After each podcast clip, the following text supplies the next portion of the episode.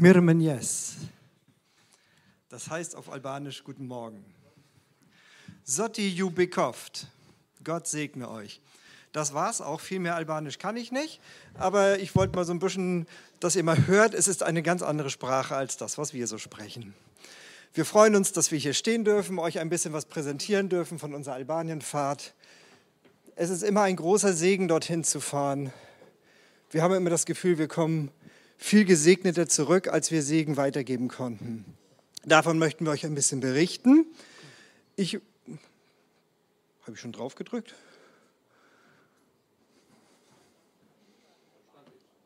Ah, sorry, ich war irritiert, weil ich da hinten schon eine Vorschau sehe. Aber okay. Gut. Ähm, ich möchte ganz spezielle Grüße nach Albanien senden, denn ich weiß, dass unsere Freunde online gerade dabei sind. Ähm, ben hat mir gerade geschrieben, unser Hauptkontakt dort, dass er unseren Livestream schaut. Und deswegen, Ben und Irma, thank you very much for everything. Greetings and blessings to you and the team of Sela and everyone who's there watching us. You are a blessing for us, and every time it's great for us to be with you. Faleminderit Shum. Das war Dankeschön. Und jetzt startet Angela damit, dass sie uns ein bisschen was berichtet schon mal. Ja, ich ähm, bin super froh, dass ich mit war. Das kann ich so sagen, bei allen Herausforderungen wird das bleiben, dass ich dankbar bin und ich denke auch nachhaltig äh, beeindruckt von dem, was wir da so erlebt haben. Ich wollte euch mal fragen, ob ihr schon mal etwas getan habt, was ihr noch nie zuvor getan habt. Etwas, was so ganz neu war, was vielleicht auch noch niemand anders vor euch getan hat. Das heißt, keiner konnte euch sagen, wie das geht. Keiner konnte euch eine Handlungsanweisung mitgeben. Keiner konnte euch einen Werkzeugkoffer hinstellen. Keiner konnte euch sagen, wie ihr diese Tür öffnet. Das können kleine oder auch große Dinge gewesen sein. Ihr wart vielleicht schon beim bloßen Gedanken an diese Herausforderung total überfordert. Euer Herz hat geklopft, aber irgendwie wusstet ihr, da muss ich durch. Das ist die Tür, den Weg muss ich gehen. Keine Ahnung wie, wie der Ochs vom Scheunentor. Aber in euch war sowas wie eine Ahnung, dass es richtig ist und vielleicht auch schon so eine Art Vorfreude, Excitement. Einfach der Gedanke daran, dass dieser, dieses Risiko, das ihr auf euch nehmt, alles wert sein wird. Wenn ihr sowas schon mal erlebt habt, im Großen oder im Kleinen, dann seid ihr sowas wie Pioniere. Und in gewisser Weise sind wir im Reich Gottes alle Pioniere. Wir rechnen damit, dass Jesus uns Aufträge gibt, dass er uns sagt, hey, da möchte ich dich haben. Ich möchte da haben, dass du dich investierst in die Gesellschaft. Ich möchte, dass du da Jesus Christus ganz hautnah erlebbar machst. Das sind Pioniere und das sind auch wir. Wir haben in Albanien wirklich Pioniere entweder wieder getroffen, für die, die schon ein paar Mal da waren, oder ein paar von uns waren ganz neu, das erste Mal da. Wir durften diese Leute kennenlernen und das hat in mir eine Hochachtung und einen Respekt hinterlassen. Pioniere zeichnet aus, dass sie einen ganz klaren Auftrag haben, dass ihnen gesagt wird, dies, das oder jenes sollst du tun. Keine Luftstreiche, nichts umsonst. Kräftebündelung. Pioniere betreten auch ein Land, das schon jemand anders besitzt und das der möglicherweise nicht so einfach hergeben möchte. Pioniere betreten ein Stück Feindesland.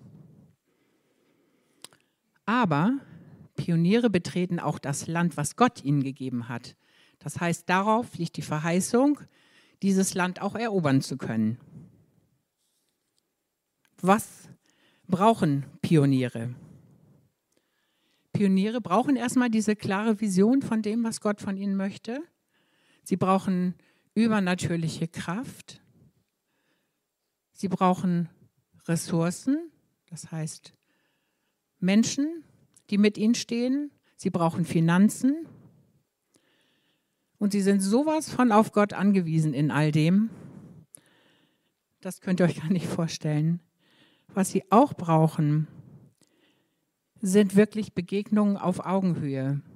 Wir haben es jetzt erlebt in Albanien, wie wichtig das ist, nicht zu kommen als hier die Großen aus Deutschland, die den Team dort oder den Leuten etwas aufoktroyieren wollen, sondern dass es so die Spezialisten sind dort vor Ort. Und wir dürfen uns ihnen unterordnen und sie fragen, wo können wir euch unterstützen? Man muss sagen, meine Vorstellungen sind völlig anders gewesen als äh, das, was wir dann da machen durften. Ich habe gedacht, die Leute stehen Schlange, dass wir für sie beten dürfen, ihnen prophetisch dienen dürfen und so. Und es war was ganz anderes dran. Ermutigung. Diese Menschen da vor Ort sind dermaßen auf, Entmutigung, äh, auf Ermutigung angewiesen, weil die Umstände, in denen sie ihre Arbeit tun, so leicht dazu führen, dass sie entmutigt werden. Da kommt nicht nur nichts für sie, sondern da kommt in vielen Fällen auch aktiv Gegenwind. Wirklich. Diese Menschen, die da sind, die brauchen immer wieder Ermutigung und das auf Augenhöhe. Zuhören, wissen, ähm, sich einfühlen, wie es ihnen geht und einfach das tun, wo sie Hilfe brauchen. Und äh, das ist einfach noch so eine, eine ganz andere Betonung. Und sie brauchen anhaltendes Gebet anhaltende Gebetsunterstützung. Dafür haben wir ein wunderbares Beispiel in der Bibel, und zwar im 2. Mose 17. Da ist Josua, der in der zweiten Generation nach Mose unterwegs ist, um das Land Kanaan zu erobern. Der ist im Kampf gegen die Amalekiter. Und Mose, den ich jetzt hier mal gleichsetzen möchte mit der ersten Generation Christen, zu denen auch die Menschen gehören, denen wir in Albanien begegnet sind. Ben und Irma, Sela Ministries, Claire und Valdit und äh, Carla und ihr Mann Saimir sind alles Generationen äh, der ersten Christen, nachdem das Land viele Jahre kommunistisch war. Dazu sagt Volker euch nachher noch etwas. Diese Menschen haben keinen, auf dessen Schultern sie stehen können. Das heißt, die brauchen Gebetsunterstützung und zwar einhaltende Gebetsunterstützung. Mose ist so ein Mann gewesen, der hat das für seinen Nachfolger Josua getan. Und als der im Kampf gegen die Amalekiter war, da ging das so. Ich lese euch 2. Mose 17, die Verse 8 bis 13. Israels Kampf gegen Amalek. Da kam Amalek und kämpfte gegen Israel in Rephidim. Und Mose sprach zu Josua, erwähle uns Männer, das heißt, er bezieht sich damit ein. Und zieh aus, kämpfe gegen Amalek. Morgen will ich auf der Spitze des Hügels stehen, mit dem Stab Gottes in meiner Hand. Und Josua machte es so, wie Mose ihm sagte. Das heißt, die zweite Generation hört auf die erste Generation. Und er kämpfte gegen Amalek. Mose aber und Aaron, sein Bruder, und Hur stiegen auf die Spitze des Hügels. Und es geschah, solange Mose seine Hand aufhob im Gebet hatte Israel die Oberhand. Wenn er aber seine Hand sinken ließ, hatte Amalek die Oberhand. Aber die Hände Moses wurden schwer. Darum nahmen sie einen Stein und legten den unter ihn und er setzte sich drauf. Aaron aber und Hur stützten seine Hände auf jeder Seite einer. So blieben seine Hände fest, bis die Sonne unterging. Und Josa überwältigte Amalek und sein Volk mit der Schärfe des Schwertes.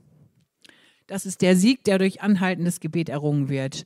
Und da ist es wunderbar, wenn wir die Leute in Albanien, die in der ersten Generation diese Last schultern, und da bringt die Länge die Last, wenn wir denen die Arme stützen und sie auch sonst unterstützen, im Gebet vor allen Dingen. Das möchte ich euch sehr ans Herz befehlen. Diese Leute, die ich euch aufgezählt habe, Ben und Irma, Carla, Saimir, Claire und Valdit, die tun ihre Arbeit in schwerer Umgebung wirklich mit Hingabe und Liebe. Und sie brauchen unsere Unterstützung und auch, dass sie ganz konkret erleben, du bist der Gott, du bist ein Gott, der mich sieht. Das ist unsere schöne Jahreslosung. Und die brauchen das, dass sie von Gott direkt gesehen werden, und das geschieht ja im stillen Kämmerlein oft, wenn kein Mensch da ist. Aber sie brauchen es auch, dass Gott Menschen schickt, durch den sie ihn erleben können, durch den sie erleben können, dass Gott sie sieht. Amen. Und jetzt möchten wir euch gerne mit hineinnehmen, wie das im Einzelnen aussah. Ja, danke, Angela. Ich nehme das, das ist okay. Ich, alles gut. Ähm, bevor wir starten mit unserem Reisebericht, möchte ich noch ganz kurz uns vorstellen, das hat Michael ja schon angekündigt und ich habe es doch glatt vergessen, wir sind gestartet mit zehn Leuten nach Albanien und wir sind auch zurückgekommen mit zehn Leuten. Wir haben jetzt leider nur einige Krankheitsfälle, weswegen wir nur zu sechs hier stehen. Ganz außen Sabine kennt ihr vielleicht, Angela, Henrik, unser Missionsleiter mit seiner Tochter Jönna, Philipp war auch dabei, das hat mich sehr gefreut, weil er im Worship dienen konnte. Ich bin Volker, Volker Tiet, ähm, die meisten kennen mich auch, glaube ich. Meine Frau war noch mit, Hanna, dann war die Christina noch mit, Mona war noch mit und Simon. Und so waren wir ein sehr bunt gemischtes Team und auch von unseren Begabungen her einfach total vielfältig aufgestellt und das hat sich so im Laufe der Zeit als fand ich total cool erwiesen.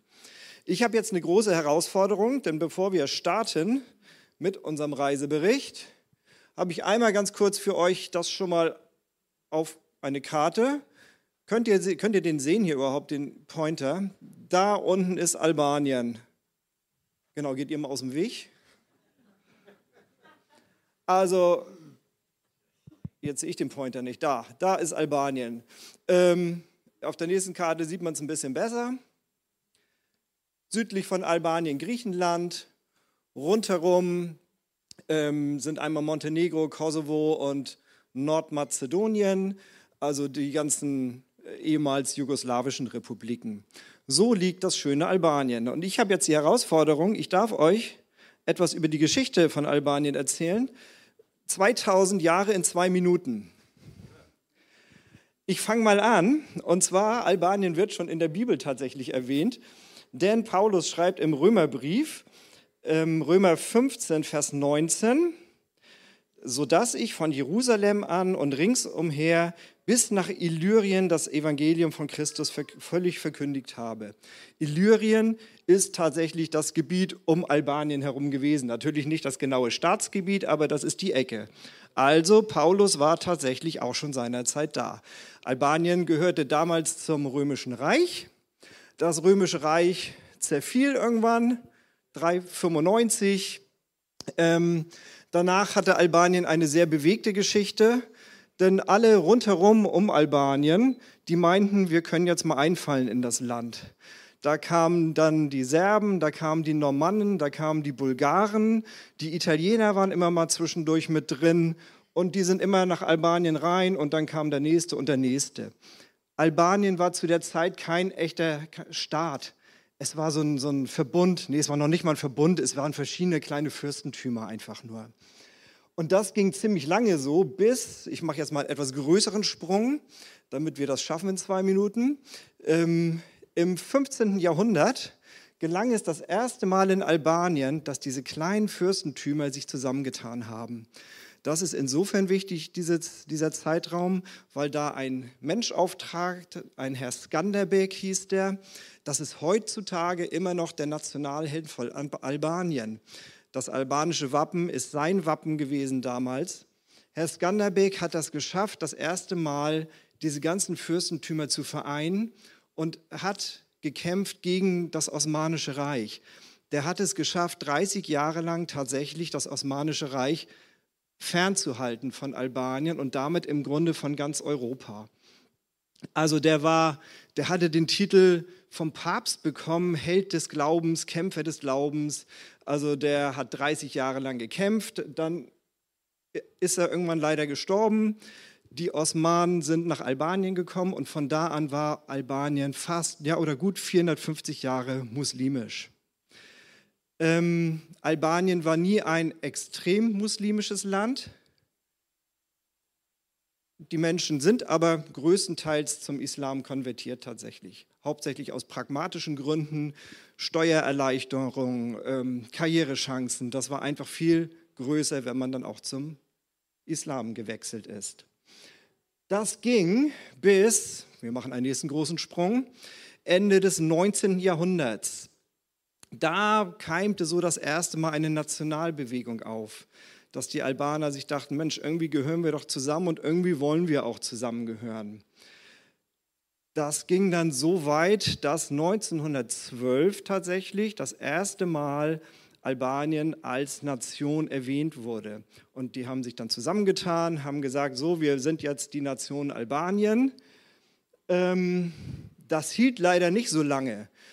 Es wurde vom Völkerbund anerkannt, also es war wirklich, ähm, ja, sie wurden wirklich als Staat anerkannt, mussten viele Gebiete aber abgeben, die eigentlich albanische Siedlungsgebiete waren, unter anderem den Kosovo. Ähm, da resultiert der ganze Kosovo-Konflikt heute auch noch her. Ähm, ja, danach ging es wieder wirre weiter. Es war kurzzeitig dann eine Monarchie. Da gab es mal einen König in Albanien. Die wussten nicht so genau, was sie wollten. Also das war wirklich sehr bewegt, diese Zeit. Im Zweiten Weltkrieg, den ersten überspringe ich einfach mal, im Zweiten Weltkrieg war Albanien italienisch besetzt. Die Deutschen haben es dann natürlich auch besetzt. Es bildete sich in Albanien eine Widerstandsbewegung, eine Partisanenbewegung. Und diese Partisanenbewegung hat es tatsächlich geschafft, als eines der wenigen Länder die Nationalsozialisten eigenständig aus dem Land rauszudrängen, ohne Hilfe der Alliierten. Ähm, was ich sehr spannend noch fand, in Albanien ist Gastfreundschaften extrem hoher Wert, was wir auch heutzutage immer noch merken.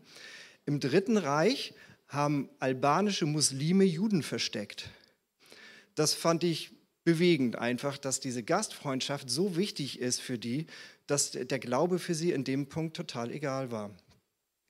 Okay, der Weltkrieg war zu Ende, die, Osm äh, die Osmanen, die Nazis waren raus aus dem Land und einer der bekanntesten Partisanenführer seiner Zeit, das war der Enver Hoxha.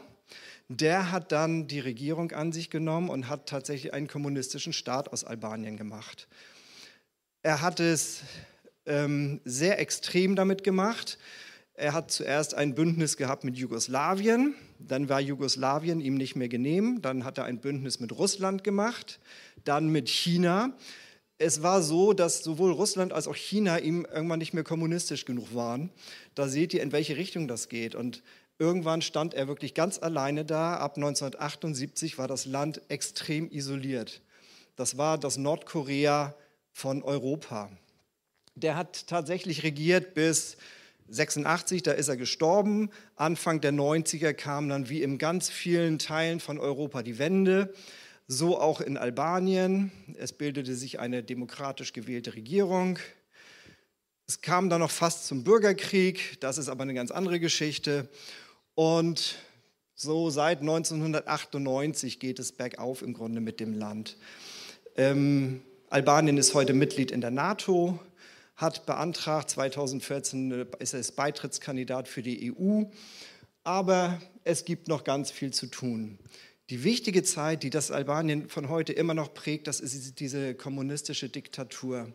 Ihr könnt euch das so ein bisschen vorstellen wie eine Mischung aus Drittes Reich und ähm, Stasi in der DDR. Es war eine ganz schlimme Zeit für das Volk, wo wirklich extreme Armut war, aber auch ähm, extremes Misstrauen gegen, gegeneinander. Und das merkt man auch heute noch.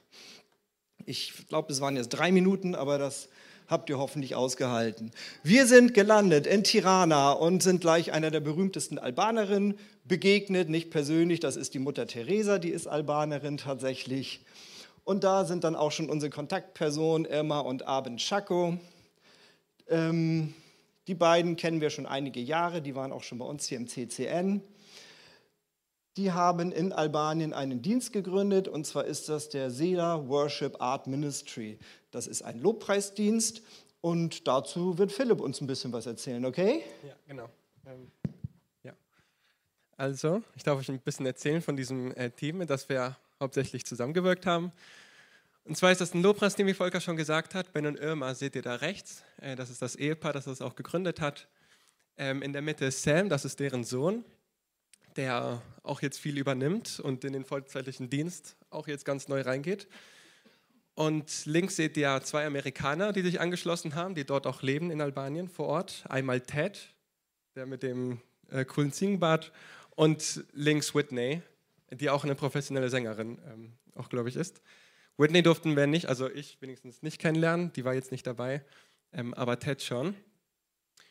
Und deren Dienst ist wirklich einzigartig ähm, in Albanien und das sind noch Pioniere, was Lobpreis ähm, und Anbetung angeht, in, in, Albanien und generell im Balkanbereich.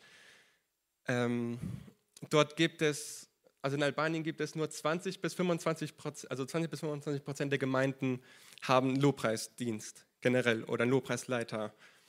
Ähm, deswegen ist eine große Not und sie reisen durch ganz Albanien und durch den Balkanreich, um vor allem Lobpreisdienste aufzubauen.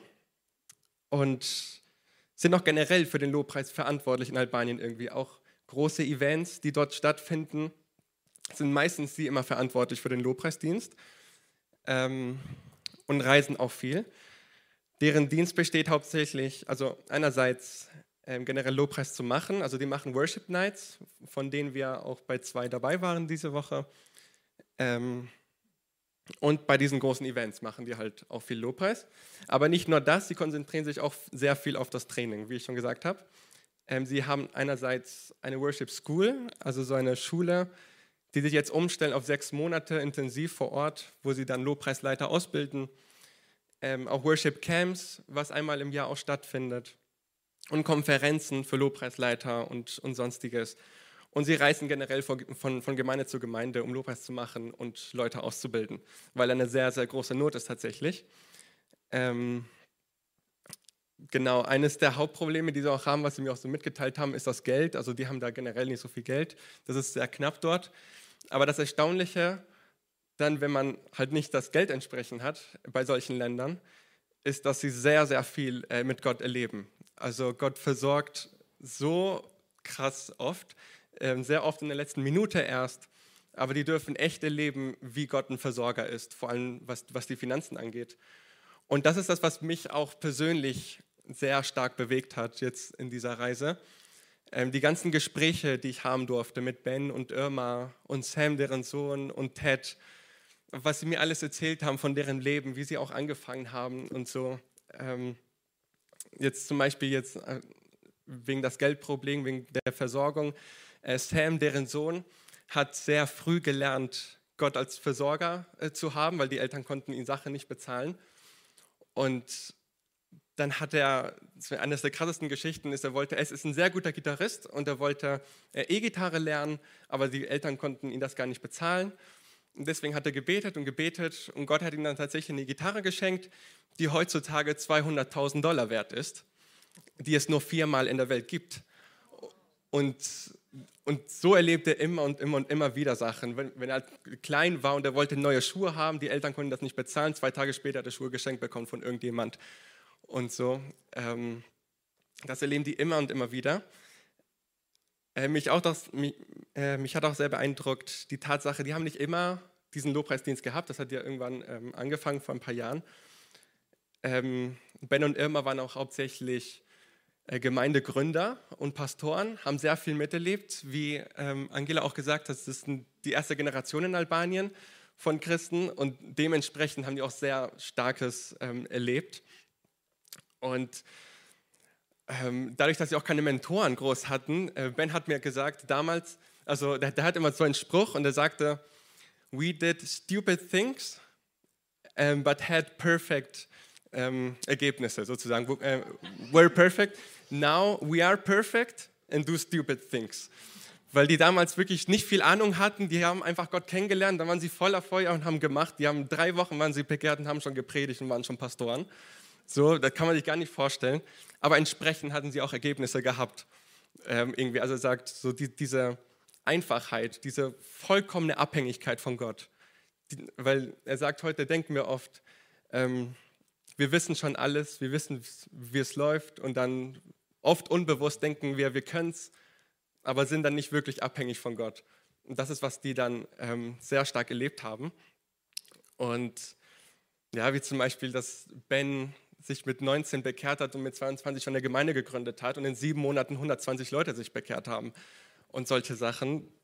Da habe ich persönlich sehr, sehr viel mitgenommen. Gott hat auch in meinem Herzen sehr viel gewirkt durch die ganzen Geschichten, alles, was ich lernen durfte. Ähm, und ja, das war sehr, sehr, sehr erstaunlich, da zu hören, wie sie gelebt haben. Danke, Philipp. Genau. Ja, ging uns auch so. Das ist immer wieder bewegend, wenn man da Gottgeschichten einfach hört. Genau, unsere nächste Station. Wir waren ja in Tirana gelandet. Wir sind von Tirana. Ey, ich sehe den Punkt nicht. Ich bin rot-grün schwach, ich kann das echt nicht sehen, ist egal. Also, wir sind nach Burell, das ist so ein bisschen, wenn ihr nach oben geht und dann ein Stück nach rechts, da seht ihr Burell. Ähm, das ist ein Ort, der in den Bergen liegt. Da sind wir als nächstes hingefahren.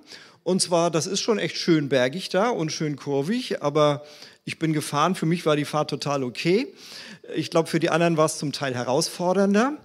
Und in Burell haben wir ein Ehepaar getroffen, äh, Carla aus der Schweiz und ihr albanischer Mann Saimir. Die haben in diesem Ort ähm, vor 19 Jahren, Hendrik, vor 19 Jahren, ne? Nö. Nö? Oh, sorry. Sie ist seit 27 Jahren da. Und zwar haben sie da ein, ja, eine Tagesstätte praktisch für behinderte Kinder gegründet, die in Albanien wirklich überhaupt nicht gesehen werden. Das ist das, was die sich da aufgebaut haben.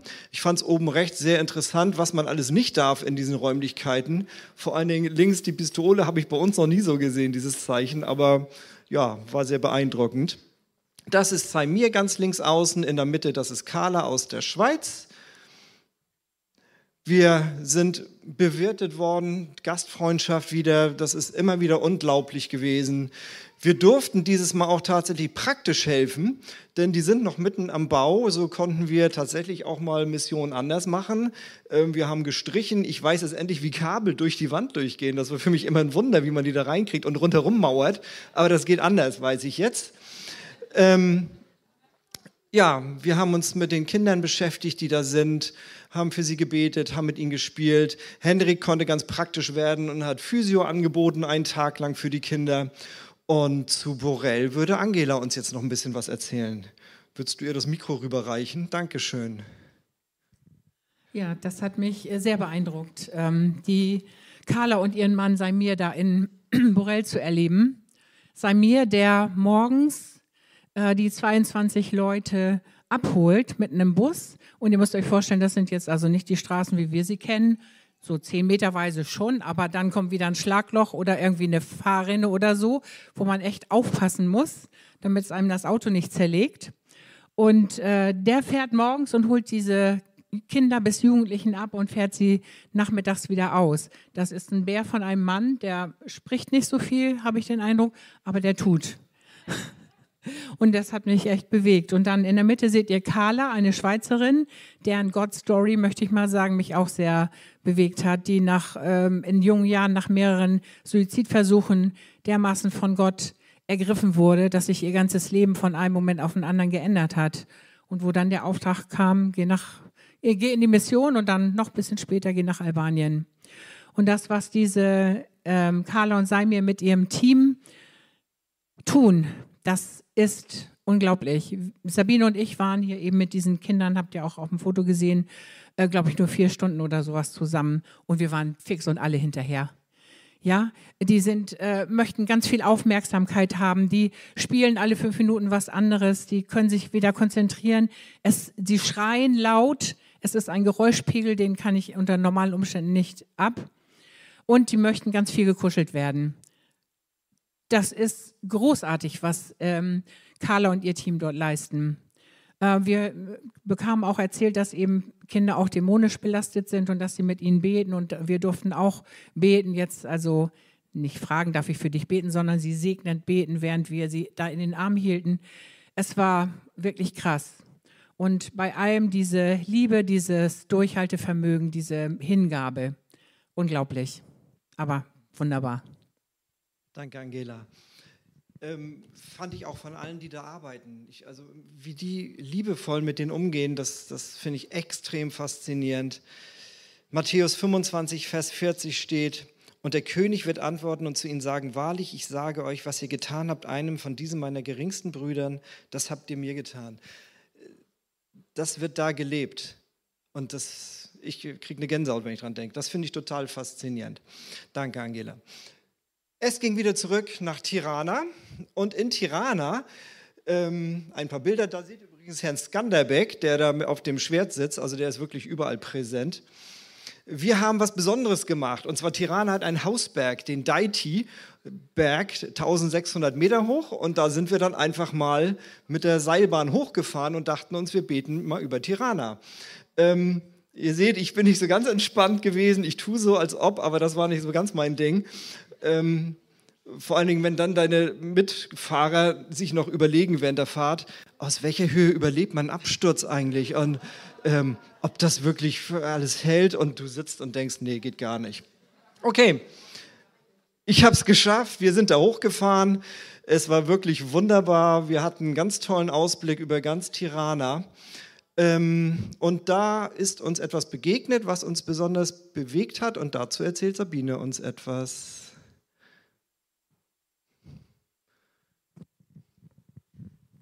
Ja, ich war ganz entspannt.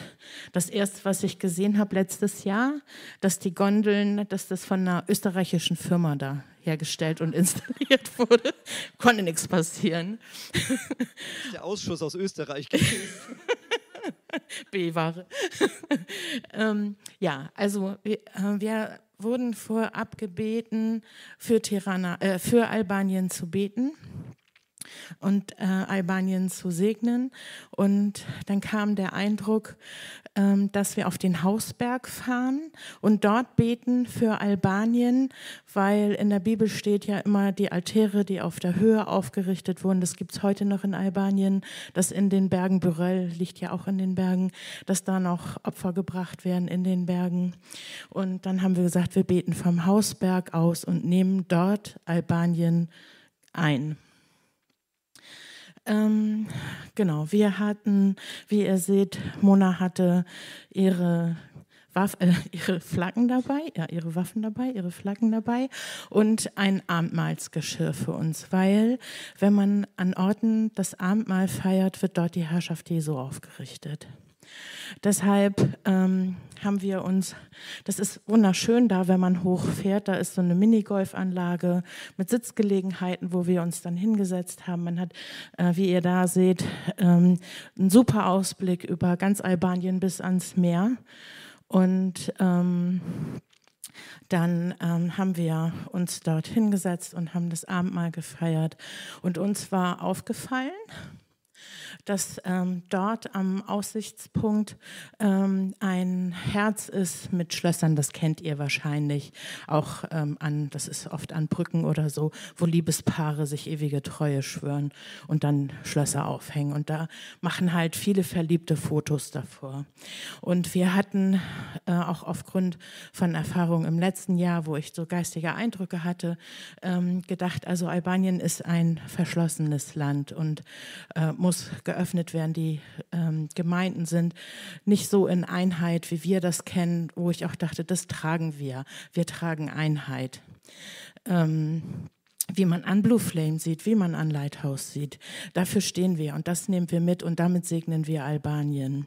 Und ähm, um Albanien aufzuschließen, wir machen manchmal komische Dinge, haben wir dann, ähm, kommt gleich, hat Mona geflaggt.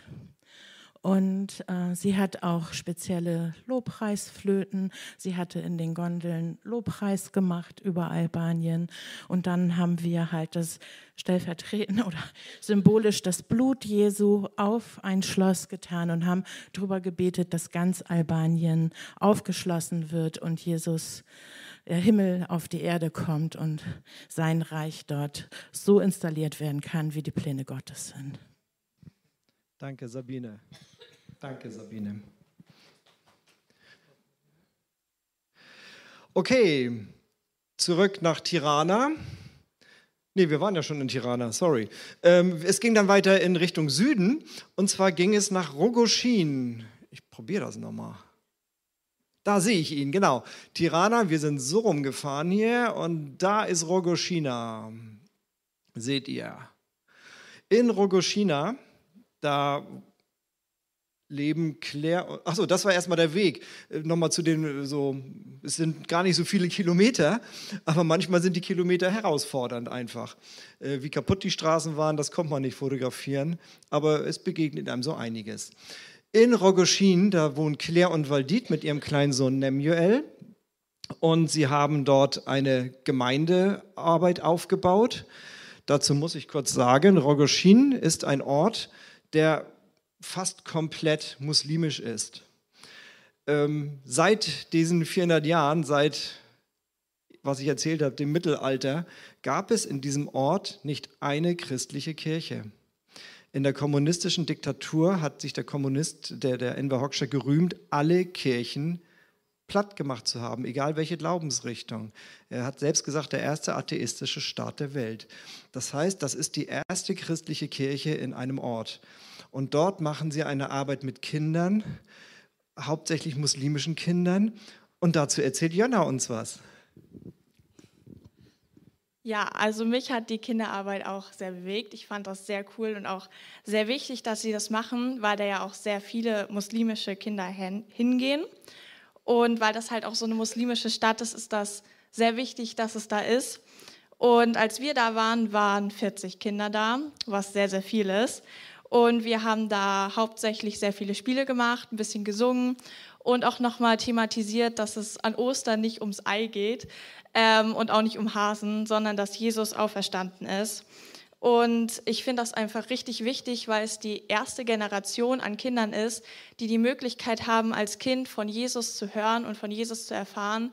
Und ja, deswegen ist es so wichtig, dass da Kinderarbeit gemacht wird und ich hoffe, dass diese Kinder einfach ein Segen für diese Stadt werden und dass durch die einfach noch viel mehr entsteht. Danke, Jana. Ja, das war wirklich sehr bewegend. Das fanden wir, glaube ich, alle.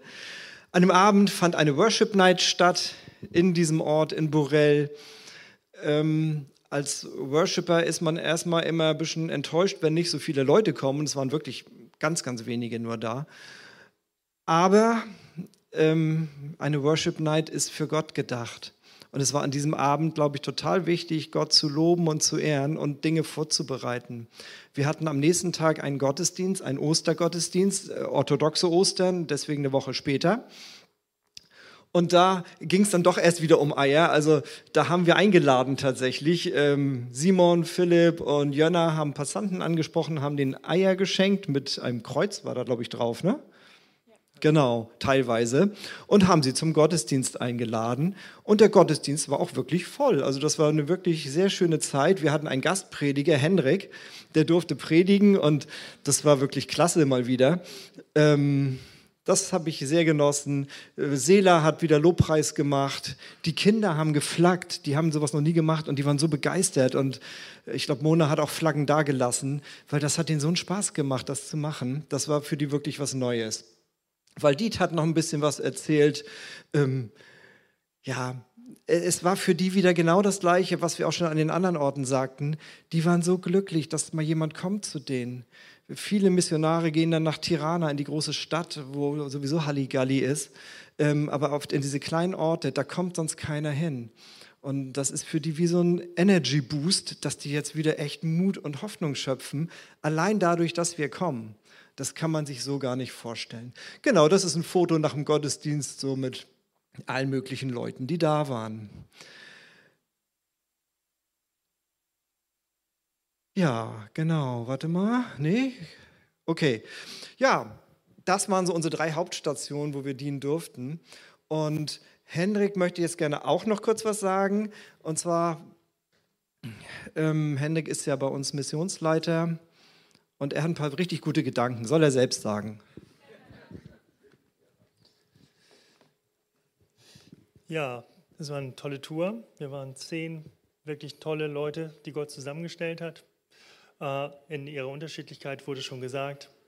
Und doch so eine Einheit, die wir hatten.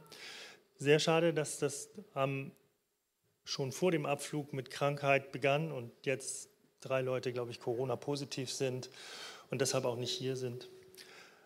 Dennoch kann es nicht hinwegtäuschen, das war ein super Einsatz. Ähm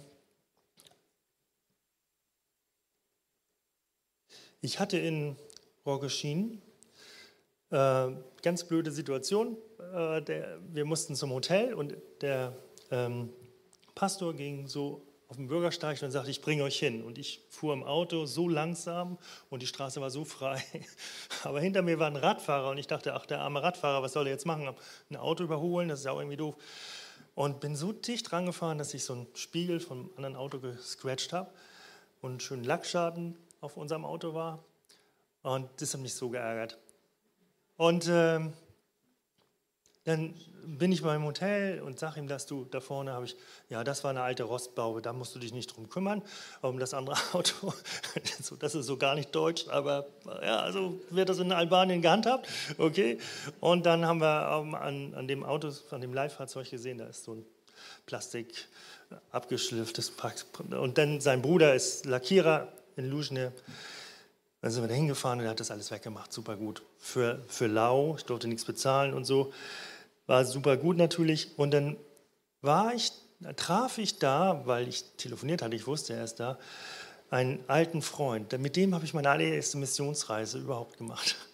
Äh, vor ja, fast 30 Jahren waren wir beide dort in Albanien das erste Mal. Und jetzt sind wir wieder beide in Albanien, unabhängig voneinander. Und an dem Sonntag predigt er in der einen Gemeinde und ich in der anderen. Das fand ich irgendwie total bewegend und berührend. Und dafür dachte ich, lohnt sich schon dieser Scratch, den du im Auto hattest.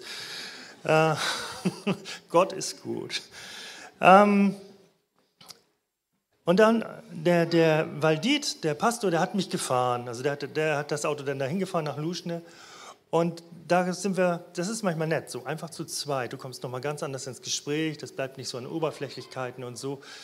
Und er stellte eine Frage und oh, ich schluckte richtig. Was habt ihr denn als Gemeinde, als CCN, für ein Ziel in Mission? Und ich so, whoop. Ähm, und dann sagte ich ihm, du, wir haben eine super Flüchtlingsarbeit gemacht. Das war sehr, sehr wichtig.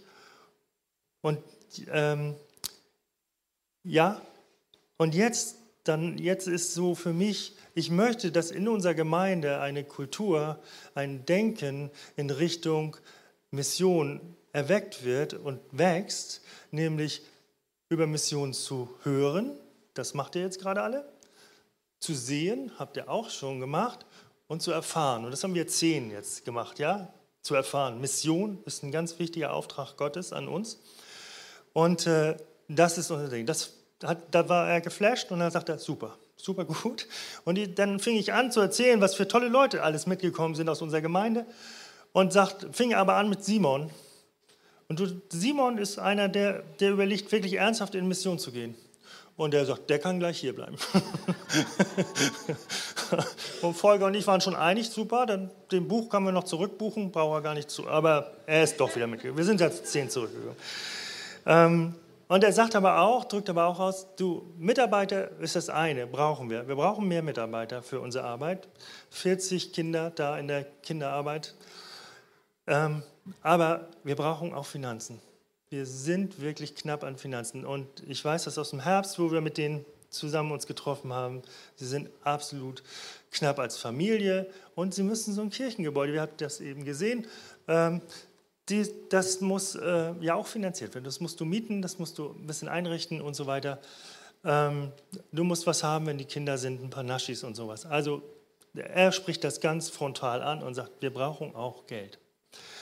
Ähm, das fand ich sehr, sehr, ja, sehr wichtig, einfach nochmal zu hören von einem Pastor dort vor Ort und sie sind absolut ermutigt, dass wir gekommen sind und einfach da sind und ihnen etwas, ja, das ist auferbauend, das ist ermutigend, das da kommt zum Team und ist da. Der Wunsch, nicht nur hier, sondern auch in Borel davor, könnt ihr nicht mal für länger kommen, nicht nur eine Nacht, sondern dass ihr länger bleibt, eine Woche oder so etwas. Und ich soll da jetzt auch Physiotherapie machen. auch wunderbar. ich gebe meinen Job bald auf und mache das dann nur noch missionsweise. Fahre ich überall hin. Das wird super. Ähm, nee, das, das ist gut. Möchte euch aber auch erzählen von Abendchaco, mit denen wir ja viel zusammengefahren sind und ich Gespräche hatte. Es gibt zwei Sachen. Also das eine ist, da sind Verletzungen, merkst du, ja. Ähm, da sind viele Missionare gekommen, als das Land sich öffnete, Anfang der 90er Jahre, sind viele Missionare aus dem Westen eingereist und haben das Evangelium gebracht. Und das ist gut. Und die Leute haben ihre besten Jahre des Lebens vielleicht in dieses Land investiert, dort gedient und das Evangelium verbreitet. Aber inzwischen sind viele, viele von denen wieder gegangen, weil die natürlich auch in ein Alter kommen, wo, ja, na, wo sie merken, man ist nicht mehr so kräftig, äh, man hat seine Krankheiten, dann möchte man vielleicht doch lieber das Krankenhaus in seiner Heimat äh, besuchen und seine Ärzte dort haben oder einfach man ist müde geworden oder sonst was. Also viele sind wieder weg und das tut denen weh. Ben und Irma sind erste Generation Christen in Albanien. Und er sagt, ich mache mir Sorgen um die zweite Generation. Ich sehe das, ich sehe das Feuer nicht ganz so. Ich sehe das nicht, wie wir alles hingegeben haben, unseren Job aufgegeben haben, um zu dienen in, in dem Land mit Worship und sie da reinzuholen. Ich mache mir Sorgen um die nächste Generation. Umso wichtiger, dass wir da sind und sie erbauen und ermutigen und supporten, also unterstützen, wie auch in, aller, in jederlei Hinsicht. Das ist, das ist ganz, ganz wichtig. Dennoch müsste man sich als Gemeinde, und ich schmeiße sie mal da rein, was äh, Walid gesagt hat, so, was ist euer Ziel als Gemeinde, was wollt ihr in Mission erreichen? Wir fahren hin und ermutigen, das ist gut. Aber haben wir noch was darüber hinaus? Kann es noch ein bisschen mehr sein, heißt es an der Schlachtertheke? Darf es noch ein bisschen mehr sein? so, und das ist auch für uns so die Frage, ne? darf es noch ein bisschen mehr sein? Ähm und dann gibt es eins, und das ist Kirche. Wir dürfen Kirche ja nicht als diesen Gottesdienst verstehen und nicht als dieses Gebäude, sondern Kirche ist ja viel größer. Und nach der äh, Reformation mit, mit Luther beginnt, da ist ganz viel durch die Kirche verändert worden. Viele Sachen, die heute für uns selbstverständlich sind, und deshalb ist der Westen mit den, äh, mit den christlichen Kirchen auch so attraktiv für Flüchtlinge aus aller Welt. Die sagen, hey, es ist gut, nach Deutschland zu kommen. Warum ist das gut? Weil hier ist das gesettelt. Wir haben ein Rechtssystem, wir haben gute Krankenhäuser, wir haben dieses und jenes und solches. Das liegt nicht am Geld. Nicht, das, nicht der Geld ist, sondern der Geist, der Geist Gottes, der uns als Gesellschaft verändert hat und wir heute die Erben davon sind und das bewahren müssen und weiter ausbauen müssen. Aber Albanien hat dieses Erbe nicht. Ähm, genau, und, und da sagt eben Abend, und seine Frau stimmt damit ein, du, ganz ehrlich, die Krankenschwestern, die gut ausgebildeten Krankenschwestern hier in Albanien, wo gehen die hin? Die gehen nach Deutschland. Deutschland bietet denen besonders viel Geld, weil wir haben ja zu wenig Krankenschwestern. Und die Ärzte auch. Die gehen auch nach Deutschland. Die bleiben nicht hier bei uns. Die können einen Job in Deutschland kriegen. Natürlich auch in Frankreich und in all den anderen europäischen und amerikanischen ähm, Staaten. Aber die gehen weg. Ich glaube, man nennt es Brain Drain. Ne? Also, dass die klugen Leute, die, die gut ausgebildeten, die verlassen das Land und so wird, so wird dieses Land immer weiter geschwächt. Immer weiter schwach, schwach, schwach, weil die besten Leute werden rausgezogen von uns als den wohlhabenden Staaten. Da ist wieder so, der Mammon regiert die Welt. Aber das soll nicht so sein, sondern wir Christen regieren die Welt. Und da müssen wir nicht als CCN alleine, sondern wir müssen überlegen, was ist unsere Aufgabe als Gemeinden, als Kirchen, dass, dass wir eine neue Denke bekommen. Wenn wir zu wenig Krankenschwestern in Deutschland haben, dann müssen wir in Deutschland sehen, wie wir mehr Krankenschwestern aus Deutschen oder aus den hier Lebenden kriegen und nicht in andere arme Länder gehen und sagen, komm, bei uns kriegst du viel mehr Geld, komm mal zu uns als Krankenschwester. Das ist eine Schweinerei, was wir machen. Und da müssen wir Buße tun, glaube ich, und äh, gucken, wie wir, wie wir in Zukunft damit umgehen. Und als Gemeinde CCN auch in in die Verantwortung treten und sagen, hier passiert was, was nicht gut ist, was aus unserem Land heraus passiert, das ist nicht gut und wir wollen da einstehen. Wir wollen im Gebet bringen wir das vor Gott und gucken, was ist unsere Aufgabe, was können wir machen.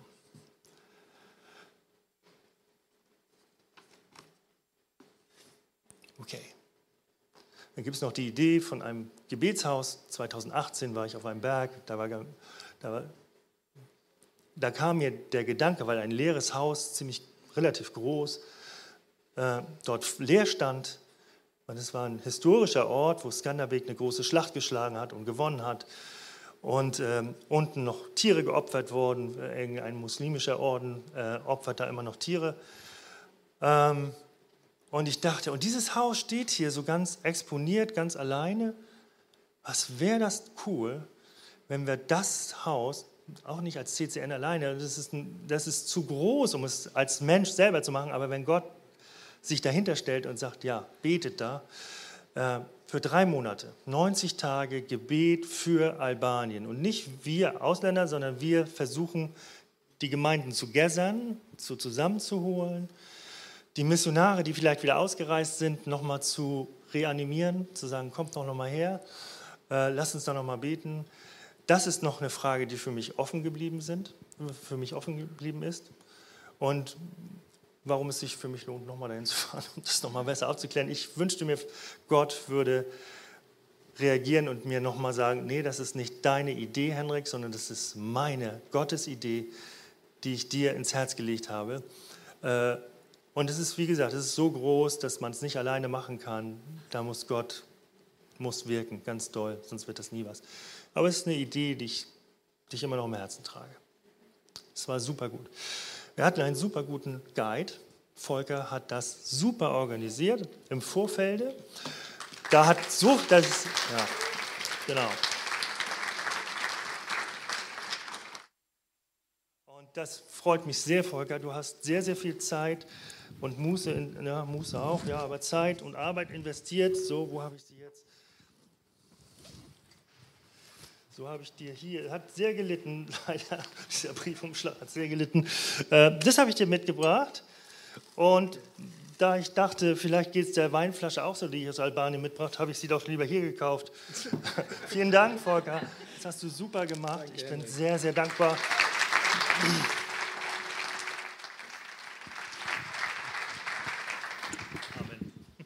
Amen, danke. Okay. Ja, das war weise, dass Henrik das nicht da gekauft hat. Mir ist schon mal eine abgenommen worden am Zoll. Aber das ist eine andere Geschichte. Ähm, es wäre schön, wenn wir noch, können wir uns noch die Muße nehmen, kurz zu beten? Michael, ist das okay? Wir haben gnadenlos überzogen. Das lag an meinen langen geschichtlichen Ausführungen, glaube ich. Aber dass wir noch kurz beten für Albanien. Und zwar, wir machen das mal bisschen effektiv. Hier die ganze Ecke. Ihr betet bitte für Borel. Borel war das mit dem Heim für Behinderte, für Carla und Samir aus der Schweiz, also Carla aus der Schweiz. Betet für sie, für Finanzen, für Durchbrüche, für Mitarbeiter, ja und einfach für ganz viel Kraft und, und Liebe für die Kinder. Euch würde ich bitten, für Sela Ministries zu beten. Das ist der Worship-Dienst in Albanien dass auch sie Durchbrüche haben, dass sie offene Türen haben. Auch sie brauchen Finanzen, ähm, Gesundheit, Kraftstärke. Betet ihr bitte gleich für Seela Ministries. Jetzt kommt ihr dran. Ja, ihr könnt für Tirana und für Albanien insgesamt beten, für diese Freisetzung, dass die Liebe Gottes, dieses große Herz, dass das wirklich ohne, ohne, ohne ähm, Stäbe und ohne Schlösser auf Albanien scheint und dass das wirklich alles zerbrochen wird. Und für euch bleibt Rogoshin und die Kinderarbeit für Claire und Waldit, das in diesem muslimischen Ort, da hatte ich noch den einen Bibelvers, den muss ich euch noch kurz vorlesen. Der, der ist bei mir so im Herz, wenn ich an Rogoshin denke. Im Anfang war das Wort und das Wort war bei Gott und das Wort war Gott. Die Gemeinde heißt Fiala Ejetes, Wort des Lebens Gemeinde. Alles ist durch dasselbe entstanden und ohne dasselbe ist auch nicht eines entstanden, was entstanden ist. In ihm war das Leben und das Leben war das Licht der Menschen. Und das Licht leuchtet in der Finsternis und die Finsternis hat es nicht begriffen. Das ist ein Ort, wo Finsternis ist und wo jetzt so eine kleine Funzel an Licht ist. Und betet dafür, dass das Licht größer wird. Betet dafür, dass wirklich ja, die, die Eltern der Kinder sich bekehren zu Gott Okay, wir nehmen uns einen kleinen Moment Zeit. Ähm, Lobpreisteam, ihr könnt gerne schon hochkommen, ein bisschen im Hintergrund äh, spielen und ich schließe das dann gleich ab mit einem Gebet. Und alle laut zusammen durcheinander, keine Hemmung.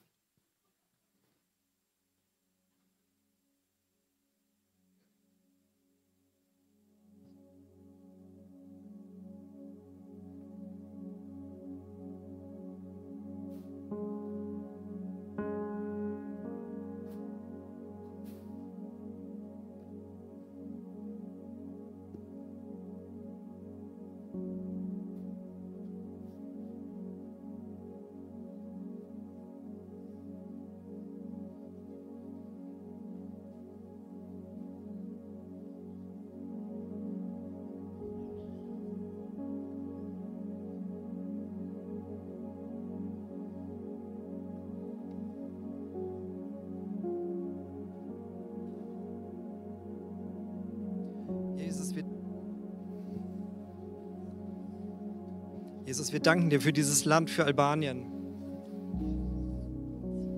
Wir danken dir dafür, dass du die Menschen dort liebst, Herr. Wir danken dir für unsere Geschwister dort, Herr. Ob in Borel, ob in Rogoschin, ob in Tirana, ob Sela Ministries. Wir danken dir für unsere Geschwister dort und wir bitten dich für sie wirklich um Durchbrüche, Jesus. Wir bitten dich um offene Türen für sie. Wir bitten dich, Jesus, dass du ihnen Stärke und Kraft schenkst, Gesundheit und Finanzen freisetzt für sie, Jesus. Herr, ich lege dieses Land dir hin und ich bitte dich, dass wirklich die Welle des Lobpreises dieses Land überflutet, sodass es ein christliches Land wird, sodass Menschen sich bekehren, Menschen in wichtigen Positionen, Herr. Ich lege dir den Ministerpräsidenten hin, Edi Rama, ich lege dir die Bürgermeister der großen Städte hin. Ich bitte dich, dass du ihnen begegnest, dass sie dich kennenlernen, Jesus, und das verändert Veränderung stattfindet in diesem Land. Jesus, ich bitte dich, dass du den Christen wirklich die, die Zügel über die ganzen Geister, die dort sind, in die Hand gibst. Dass du ihnen Sieg schenkst, Jesus, dass du sie wirklich emporhebst, Herr. Ja, und dass du dieses Land wirklich reformierst und wirklich eine, eine Transformation schenkst, Herr. Dass das Land ein christliches Land wird, ein Bollwerk des Christentums. Jesus, ich danke dir für unsere Freunde dort. Ich danke dir, dass du uns behütetest auf dem Weg. Und ich danke dir, dass dieses Land von dir geliebt ist und die Menschen dort und dass es in deiner Hand liegt. Amen.